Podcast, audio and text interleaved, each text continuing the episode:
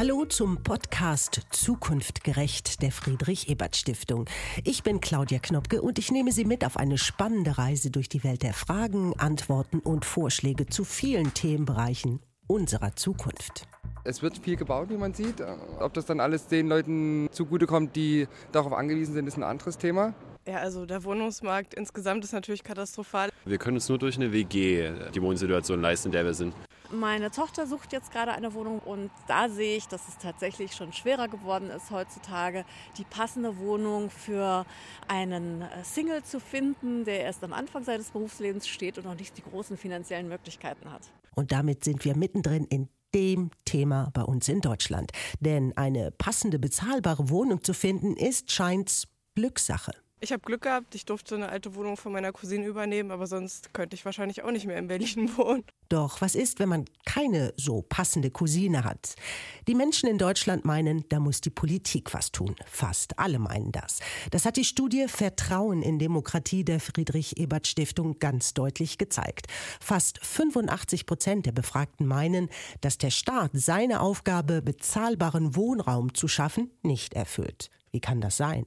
Wohnen ist schließlich ein Grundbedürfnis und damit auch sowas wie der Kleber für gesellschaftlichen Zusammenhalt. Das sagt auch Lena Abstins. Jeder Mensch muss wohnen und jeder Mensch braucht ein Dach über dem Kopf.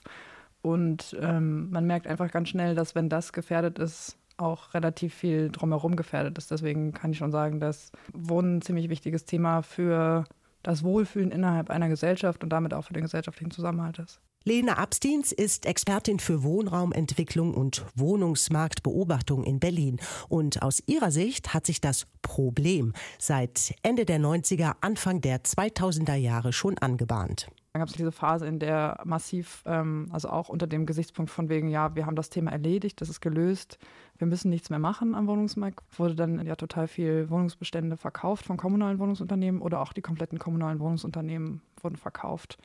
Und die wurden verkauft, naja, an so Akteure, die heute relativ häufig in der Presse sind, negativ. Außerdem sind dann neue Akteure an den Markt getreten, die eher aus der Finanzmarktbranche kamen und die dann halt diese unterbewerteten, in Anführungszeichen, Bestände aufgekauft haben von den Kommunen. Vor allen Dingen natürlich äh, mit dem Ziel der Renditemaximierung. Was die Politik falsch gemacht hat, sollte die Politik auch wieder richten, könnten wir entgegnen. Tun wir ja auch. Aber das mit dem Richten und das möglichst schnell ist nicht ganz so einfach, sagt Lena Abstins gerade weil Bauen und Wohnungsbau, sowas ist, das geschieht nicht von heute auf morgen. Das ist nicht was, wo man einfach Geld hingeben kann und dann ist es da, sondern Bauen braucht Zeit. Also es hat immer eine langfristige Perspektive. Und dementsprechend äh, würde ich sagen, dass verschiedene staatliche Ebenen, also Bund, Länder und Kommunen eigentlich in den letzten Jahren schon das Thema wieder auf ihre Agenda genommen haben. Dass nur allerdings die Effekte, also der Output, der dann bei den Einzelnen ankommt, vielleicht noch nicht unbedingt da ist, beziehungsweise einfach Zeit braucht, um sich zu entfalten und an manchen Stellen vielleicht auch einfach noch nicht ausreichend ist. Uns reicht's aber, sagen trotzdem immer mehr Menschen in Deutschland. Und das wirkt sich auf viele Bereiche aus. Auch darauf, wie zufrieden wir damit sind, wie unser Staat, wie unsere Demokratie funktioniert. Obwohl ich hoffe, dass es den meisten von uns grundsätzlich so geht wie der Dame, die wir bei unserer Straßenumfrage getroffen haben. Ich denke, es gibt kein Gegenmodell zur Demokratie und die ist auch mit Zähnen und Klauen zu verteidigen, so wie wir sie haben. Trotzdem verstehe ich, wenn der eine oder andere Demokratie müde geworden ist, weil ich glaube, der subjektive Eindruck vieler Menschen ist, dass wir uns gerade nicht wirklich weiterentwickeln. Und ist das so?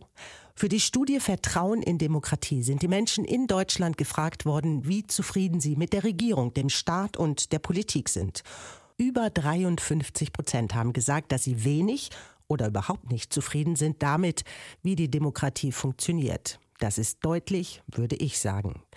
Frank Decker, Sie haben als Politikwissenschaftler die Studie verfasst. Warum sind so viele von uns so unzufrieden? Es ist ganz wichtig, dass man hier auch genau auf die Formulierung achtet äh, mit äh, dem Funktionieren der Demokratie. Damit ist eben nicht gesagt, äh, dass die Bürger mit der Demokratie selbst hadern. Viele Bürger, die unzufrieden sind, teilen ja die demokratischen Prinzipien, beziehungsweise die messen die Demokratie auch an bestimmten Vorstellungen. Und äh, insoweit sind das Dinge, die auch innerhalb der Demokratie durchaus reparabel wären. Also das muss man schon voneinander trennen. Sind die Leute demokratiefeindlich eingestellt oder geht es eben ihnen tatsächlich darum, wie die Demokratie funktioniert? Und was ist Ihre Erkenntnis? Hat sich da etwas verändert in Sachen Zufriedenheit? Zum einen gibt es äh, ein Auf und Ab in der Bewertung äh, der Demokratie. Das hängt eben auch sehr stark äh, zusammen mit der wirtschaftlichen äh, Situation. Aber wir haben ja im Moment eigentlich gar keine so schlechte äh, wirtschaftliche Situation. Und insoweit ist schon dieser Befund doch äh, sehr erstaunlich, dass noch nicht mal mehr die Hälfte eben mit der Art und Weise zufrieden sind, wie die Demokratie funktioniert. Im Durchschnitt waren das in Deutschland seit der deutschen Einheit immer so 60 Prozent, die zufrieden waren. Jetzt ist es eben unter die 50 Prozent heruntergegangen. Und da muss man natürlich schon fragen, woran liegt das? Und das ist ist ja eben das, was wir versuchen wollten, mit dieser Studie auch herauszufinden. Welche Folgen hat denn diese Unzufriedenheit? Das führt natürlich dazu, dass Menschen sich auch abwenden von der Demokratie. Also die Vertrauenskrise wird dann im Grunde zu einer Repräsentationskrise. Das lässt sich einerseits äh, ablesen daran, dass die Wahlbeteiligung zurückgeht. Das ist eine Entwicklung, die wir ja tatsächlich auch sehr lange feststellen konnten. Wir haben jetzt eine gegenläufige Entwicklung seit 2016. Da ist die Wahlbeteiligung wieder angestiegen, nicht nur bei der Bundestagswahl, sondern auch bei Landtags- und Kommunalwahlen und auch bei den äh, Europawahlen.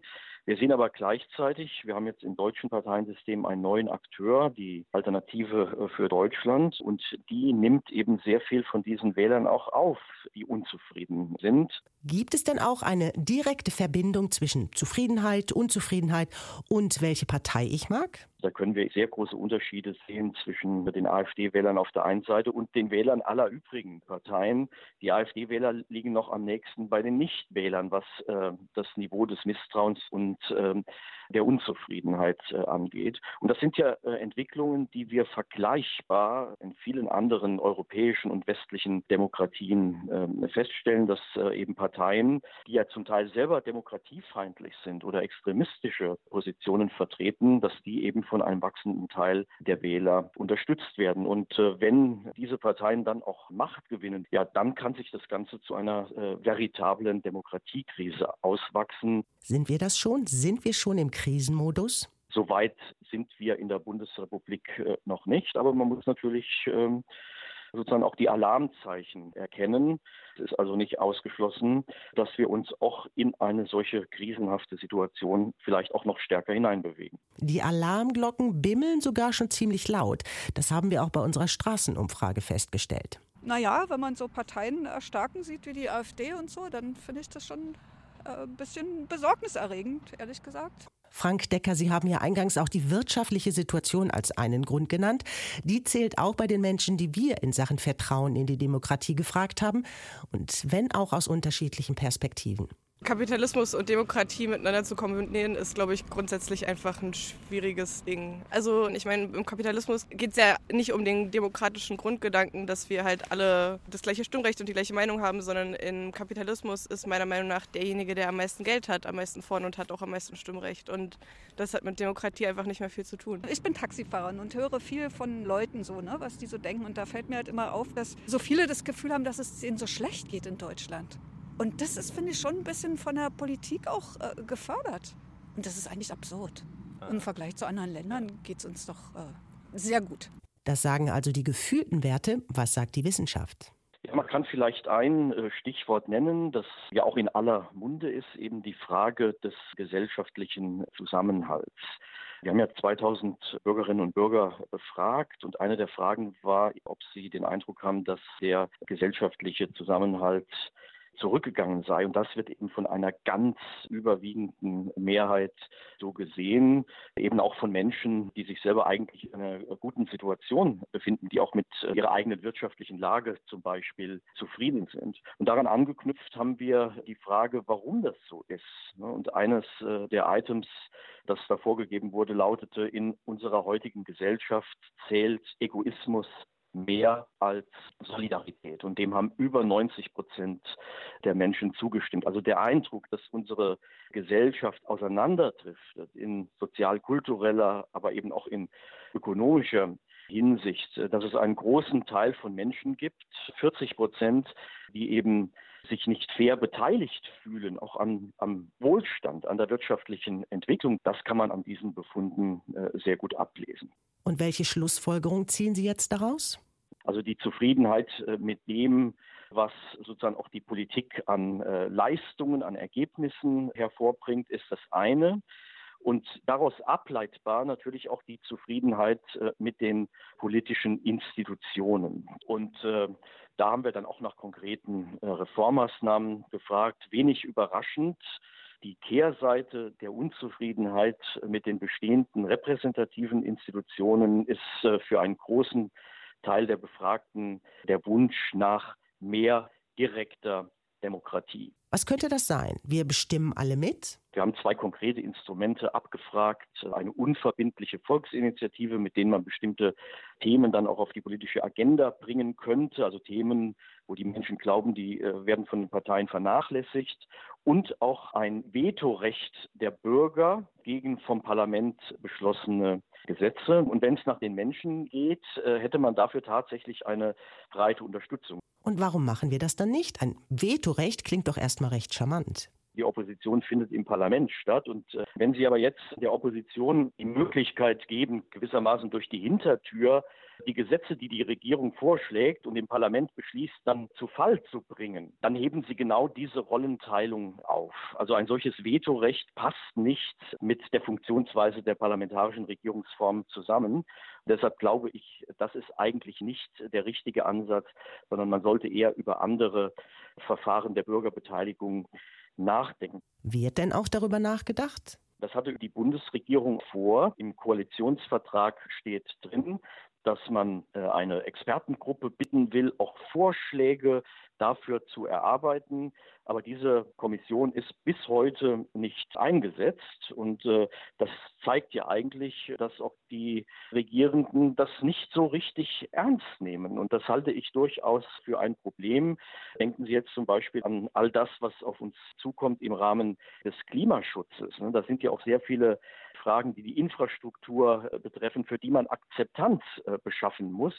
Und äh, da reichen die bestehenden Verfahren der parlamentarischen Parteiendemokratie nicht mehr aus. Und beim Thema wirtschaftliche Situation, Ungleichheit, Zusammenhalt, Umverteilung, welche konkreten Antworten haben Sie, hat die Studie der Friedrich-Ebert-Stiftung da bekommen? Wir haben konkret zum Beispiel dann natürlich auch das Stichwort Umverteilung mit aufgebracht. Und da war es schon doch auch erstaunlich, dass zum Beispiel bei der Frage nach, äh, nach einer gerechten Besteuerung es äh, eine sehr große Mehrheit gibt eigentlich für eine Position, die eben höhere Einkommen und höhere Vermögen stärker besteuern will. Also wenn wir das nochmal nach der Anhängerschaft der Parteien aufschlüsseln, hätten wir da sogar bei den Unionswählern oder bei den FDP-Wählern, wenn auch knappe Mehrheiten in der Bevölkerung. Also da gibt es eine breite Unterstützung. Was ist mit der lange diskutierten Grundrente? Ja, wir haben gefragt, ob äh, die Bürger der Meinung sind, dass bei einer solchen Grundrente nicht auf das Einkommen oder Vermögen des Partners geschaut werden sollte.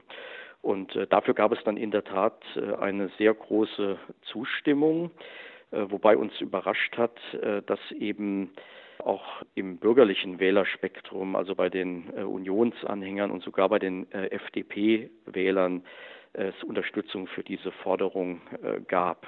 Okay, die Große Koalition hat anders entschieden. Grundrente ja, aber eben mit einem Aber. Das nennt sich jetzt Einkommensprüfung. Das ist eine verschlankte Prüfung. Allerdings ist es tatsächlich so, dass äh, bei dieser Prüfung auch das äh, jeweilige Partnereinkommen äh, berücksichtigt wird. Also wenn hinter dieser Idee der Grundrente auch die Vorstellung gestanden haben sollte, dass man auch die Unabhängigkeit der Frauen stärken will, die eben dann für sich selber sorgen und auch einen eigenen Anspruch haben auf die Rente, äh, dann hätte sich die SPD damit nicht durchgesetzt. Aber so ist es halt in äh, einer Koalition. Jetzt ging es viel ums Portemonnaie. Ist das der Spaltpilz für unsere Gesellschaft? Ist nur das Geld das, was über Zufriedenheit oder was über den Zusammenhalt entscheidet? Ja, ein ganz wichtiges Thema im Moment ist äh, die Wohnungssituation.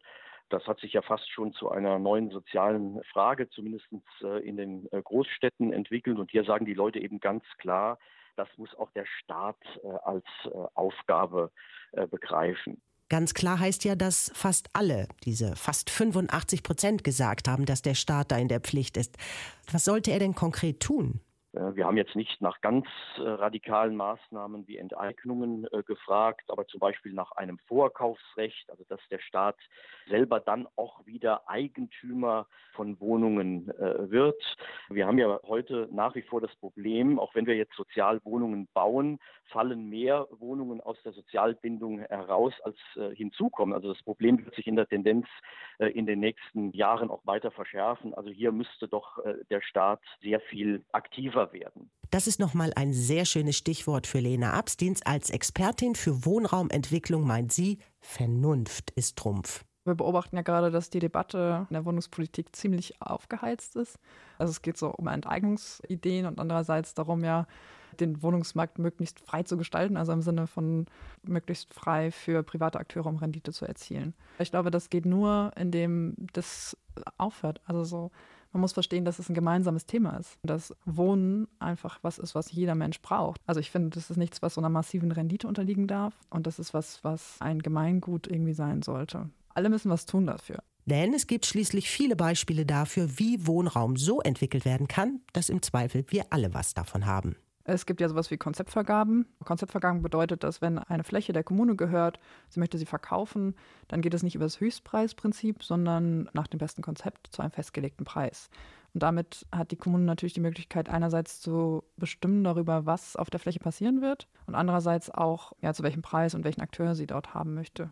Dann gibt es natürlich noch die Möglichkeit, über Bebauungspläne und städtebauliche Verträge sogenannte Quotenmodelle aufzusetzen. Das heißt, man sagt, auf einem Gebiet ist quasi noch kein Baurecht, also muss, muss neues Baurecht geschaffen werden oder neues Planungsrecht geschaffen werden. Und dann sagt sie, ich mache das aber nur, wenn derjenige oder diejenige, die danach darauf baut, 30 Prozent sozial geförderten Wohnungsbau errichtet darauf. Die Potsdamer sind relativ stark da drin, tatsächlich das zu tun. Die haben sich auch noch mehr ausgedacht. Modell der flexiblen Bindung. Also flexible Bindungen sind so, dass die Bindung gar nicht an einer Wohnung hängt, sondern dass du eine Art Kontingent hast. Also, dass man quasi als Kommune ein Kontingent bei einem Unternehmen hat an gebundenen Wohnungen und dass dann, wenn zum Beispiel eine Familie in eine gebundene Wohnung einzieht, WBS berechtigt, also mit Wohnberechtigungsschein da einzieht und dann irgendwann in die glückliche Situation kommt, dass irgendwie mehr Geld im Haushalt vorhanden ist, dann müssen die nicht ausziehen, sondern werden schrittweise an die normale Miete angeführt und dementsprechend wird eine andere gebundene Wohnung entstehen. Und als ob das nicht schon alles kompliziert genug wäre, spielt dann auch noch der Glaskugelfaktor eine große Rolle. Denn leider unterliegen auch unser aller Wohnpräferenzen, Strömungen und Moden. Oder aber auch, wir brauchen viele Lösungen für das eine Problem Wohnen.